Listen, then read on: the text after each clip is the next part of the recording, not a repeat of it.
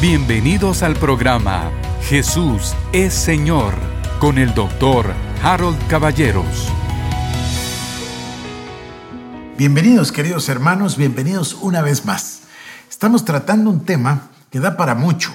Se refiere al mundo espiritual y le hemos llamado así, le hemos llamado la realidad es espiritual. A ver si no parece esto un juego de palabras. El mundo real para nosotros suele ser lo que vemos con nuestros ojos, palpamos con el tacto, gusto, olfato, oído, es decir, lo que proviene del mundo sensorial. A eso le llamamos el mundo real. Bueno, la verdad es que no es así. Ese no es el mundo real. Ese es un mundo temporal, pasajero.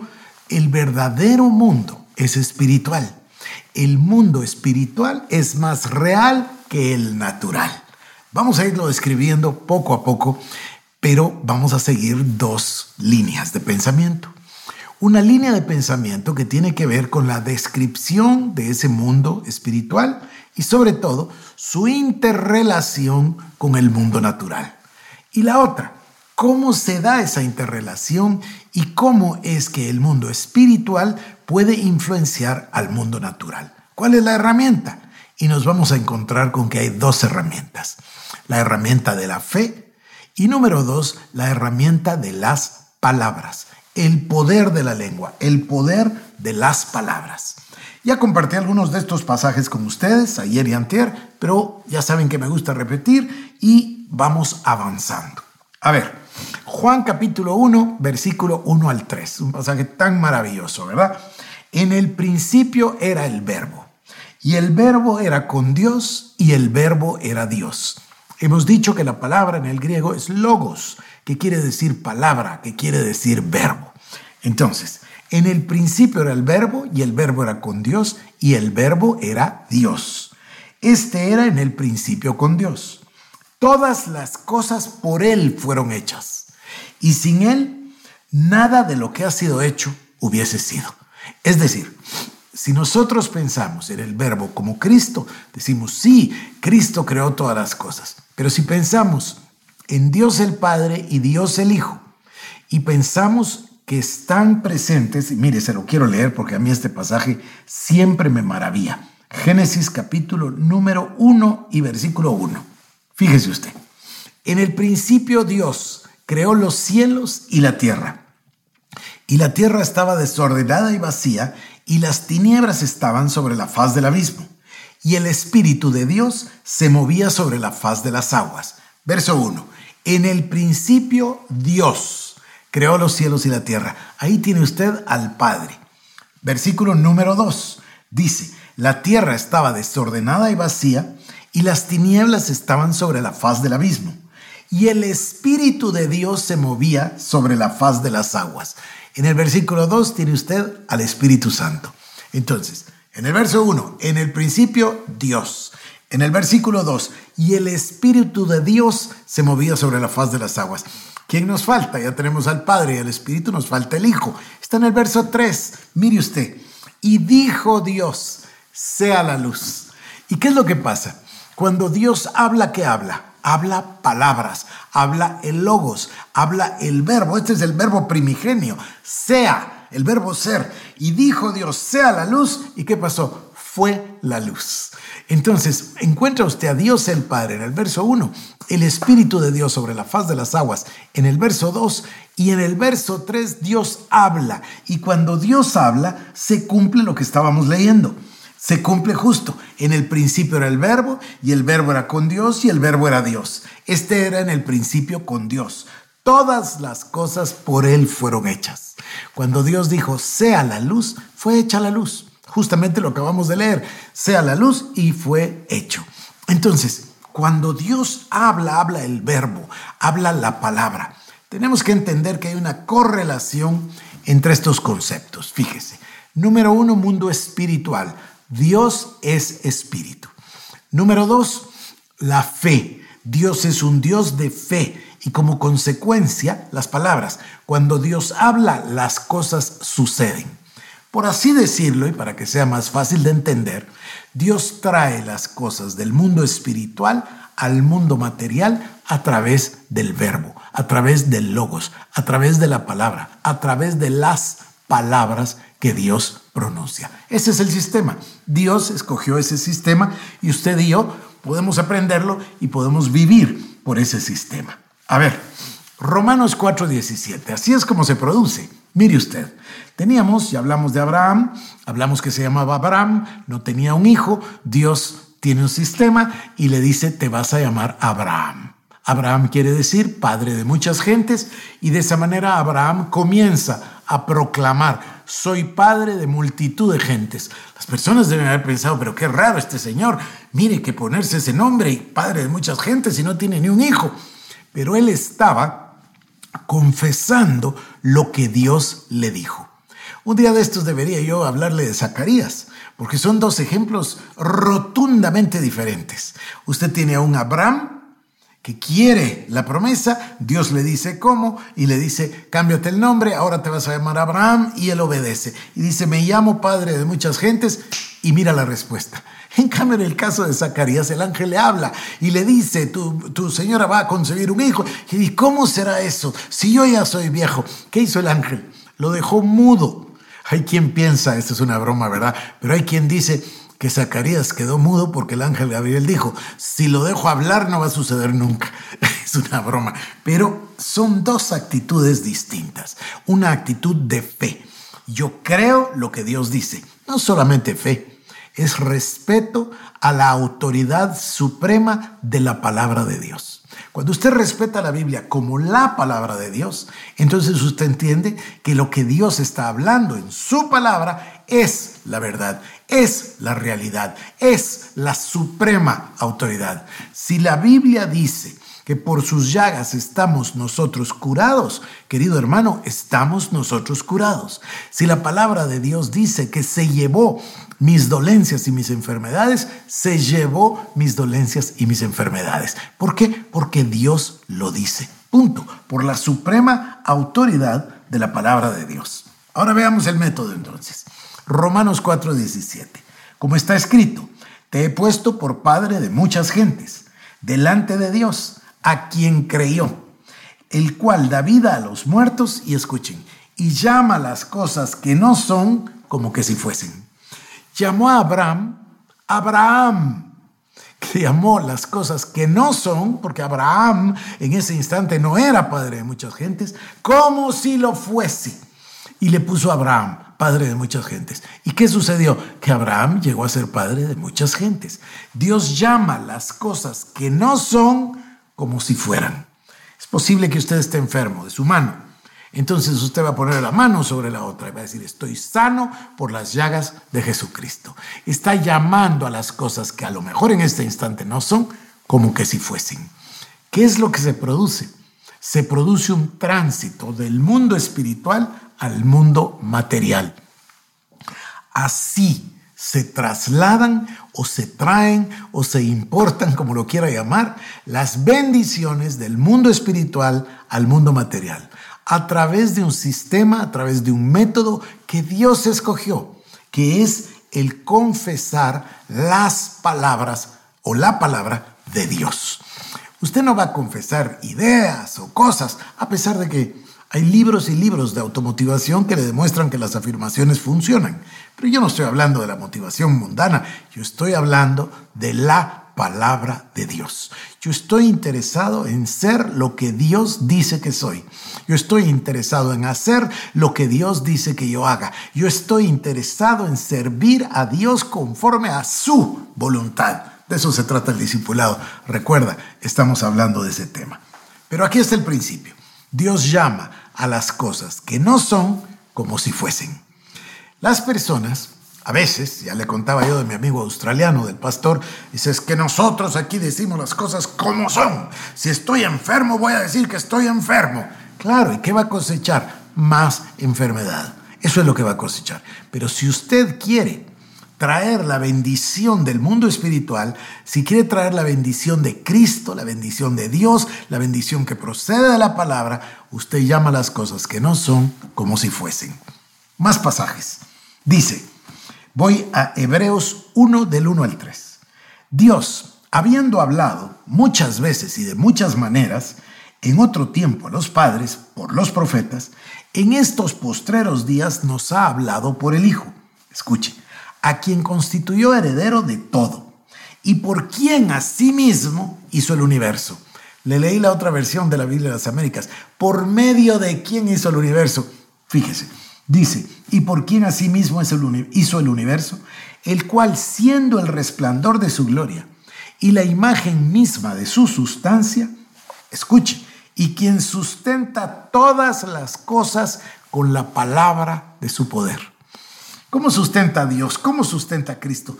Todas las cosas con la palabra de su poder. Voy a terminar el pasaje. Habiendo efectuado la purificación de nuestros pecados por medio de sí mismo, se sentó a la diestra de la majestad en las alturas. Hebreos del 1, eh, perdón, Hebreos 1, del verso 1 al 3. Ahora veamos Hebreos capítulo 11, versículo 3. Por lo que entendemos haber sido constituido el universo por la palabra de Dios. De modo que lo que se ve fue hecho de lo que no se veía. Esto es extraordinario. Mire, maravilloso este pasaje que contiene todo el concepto. Por la fe entendemos haber sido constituido el universo por la palabra de Dios. Ahí está Juan capítulo 1, versículos 1, 2 y 3, el logos, en la palabra. Ahí está Génesis capítulo 1, versículos 1, 2, 3. Ahí está eh, Romanos capítulo 4, verso 17, llamando a las cosas que no son como que si fuesen. Y ahora acá nos lo dice.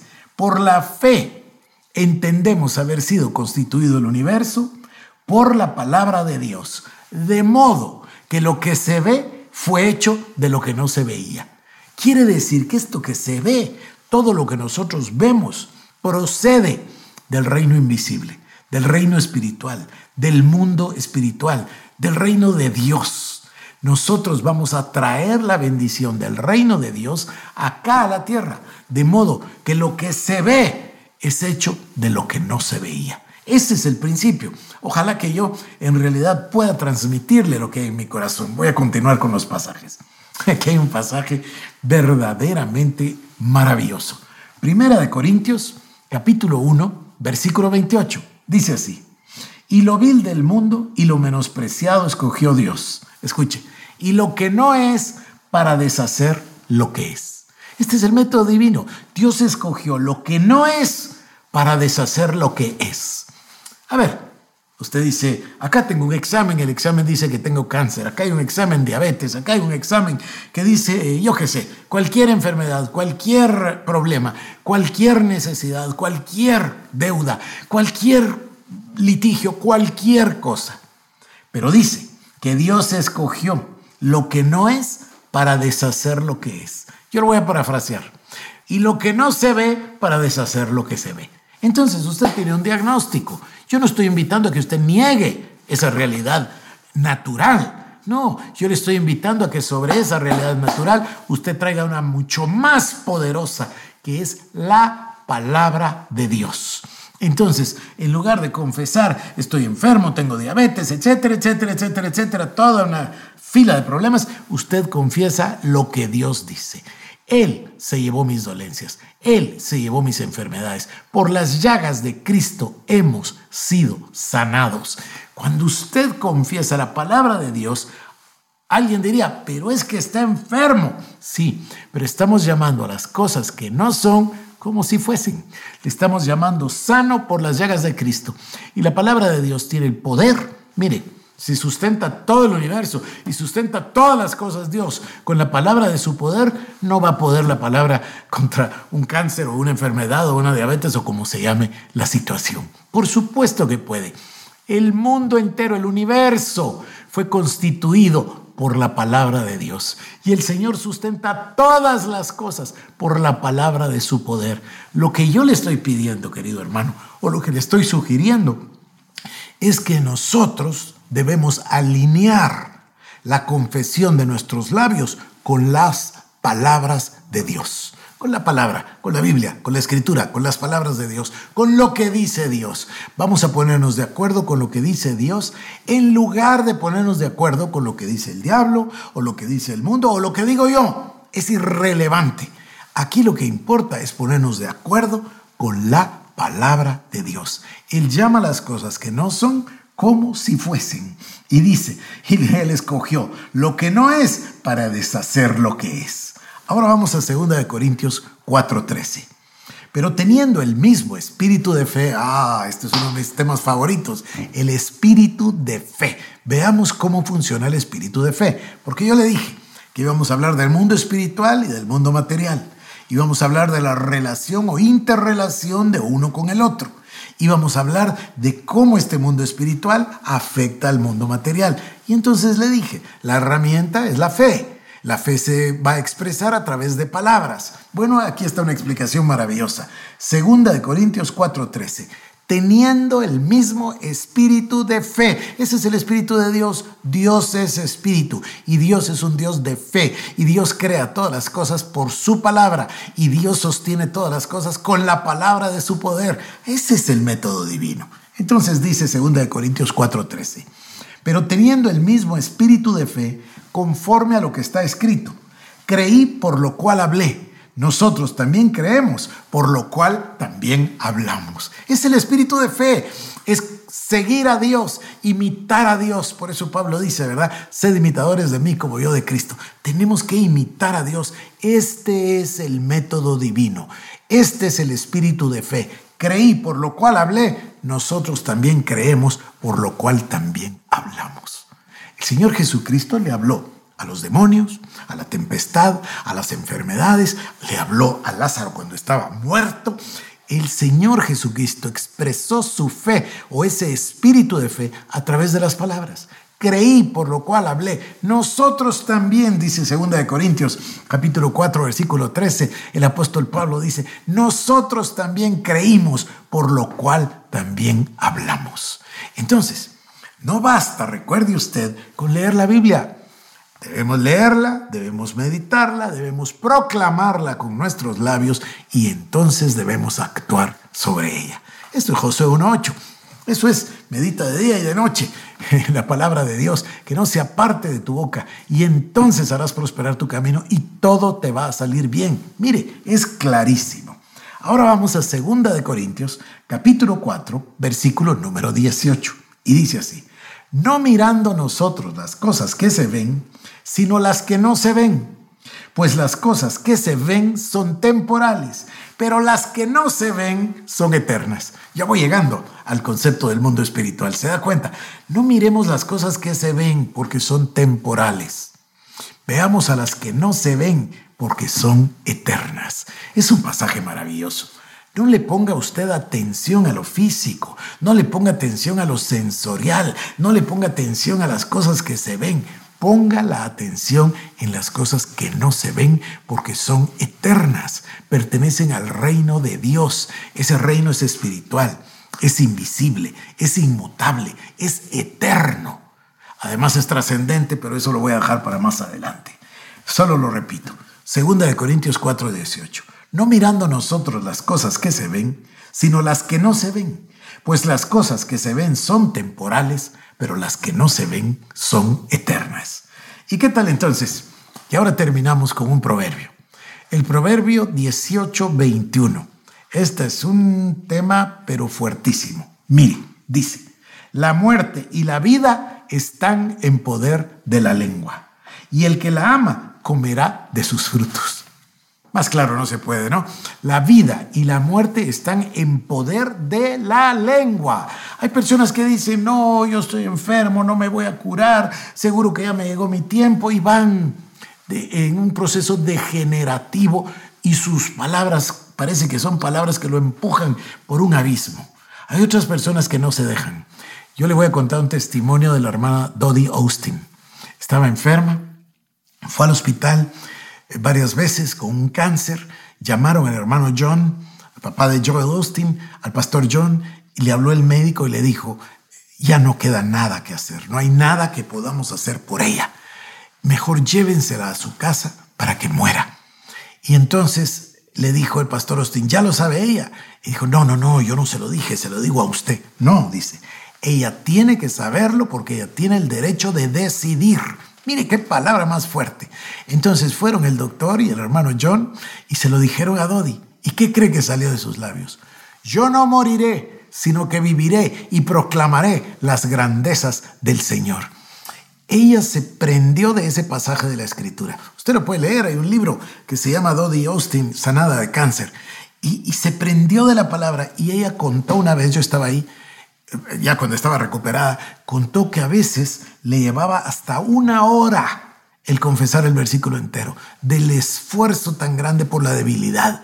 Pero ella decía, yo no moriré, sino que viviré y contaré las grandezas del Señor. Y ahí está, hasta el día de hoy, esto fue hace muchísimos años, y hasta el día de hoy está ella celebrando y proclamando las grandezas del Señor.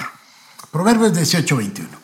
La muerte y la vida están en poder de la lengua y el que la ama comerá de sus frutos. Querido hermano, querida hermana, cada uno de nosotros necesitamos aprender a hablar. Yo tengo la dicha de haber aprendido esto hace muchísimos años con Cecilia, con mi suegra, la hermana Asunción, con mi, cuñada Lucrecia, mi cuñado Carlos. E hicimos una especie de convenio, no sé, hicimos una cosa muy espontánea.